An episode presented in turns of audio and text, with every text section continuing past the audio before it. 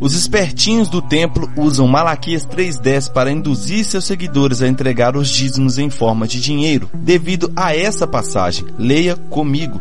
Tragam todos os dízimos à casa do tesouro, para que haja mantimento na minha casa.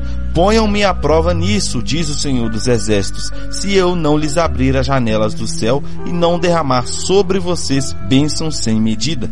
Só que analisando outras versões dessa mesma passagem, no lugar de casa do tesouro, também está escrito, tragam o dízimo todo ao depósito do templo.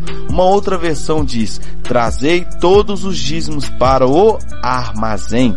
Essa casa do tesouro não se refere ao templo religioso de hoje em dia, mas sim se refere ao templo de Jerusalém, se refere à casa do tesouro de alimentos para os necessitados. É por isso que no mesmo versículo diz, trazei todos os dízimos para o armazém, para que haja alimento na minha casa já que a casa do tesouro se referia à casa dos mantimentos, porque pregam hoje em dia que a casa do tesouro é uma denominação que recolhe dinheiro. E mais, dentro do mesmo contexto, eles usam essa passagem dizendo que quem pagar os dízimos, Deus repreenderá o demônio devorador da sua vida. Veja só, por causa de vocês, repreenderei o devorador, para que não consuma os produtos da terra, e não deixarei que as suas videiras nos campos fiquem sem frutos, diz o Senhor dos Exércitos. Mas o devorador nessa passagem não se refere a um ser espiritual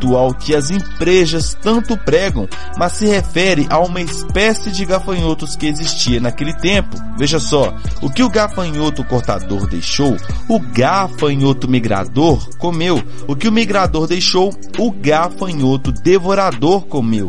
O que o devorador deixou, o gafanhoto destruidor comeu. Agora observe essa outra passagem bíblica que demonstra que havia várias espécies de gafanhoto naquele tempo.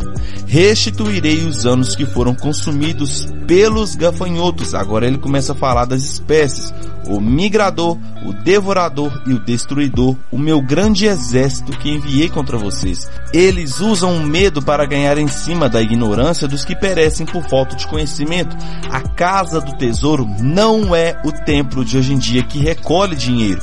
O devorador, o cortador, o migrador, o destruidor não são demônios que destroem a sua vida se você não pagar os dízimos, mas esses seres eram espécies de gafanhotos naquele tempo. Acompanhe a parte 1 e a parte 2 aqui no perfil ou logo acima na playlist Dízimos. Essa foi a parte 3 da série A Verdade sobre os Dízimos. Aguarde que a quarta parte está chegando.